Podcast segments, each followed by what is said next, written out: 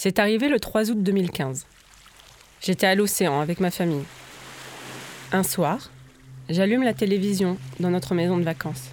Sur toutes les chaînes d'information, une nouvelle tourne en boucle.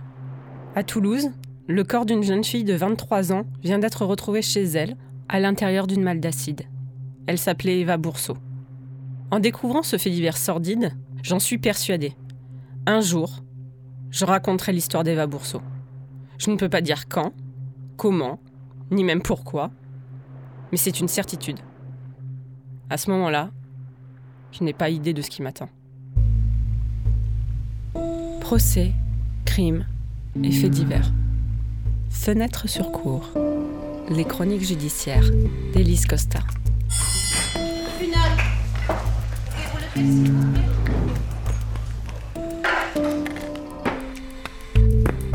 Suivre sur arteradio.com.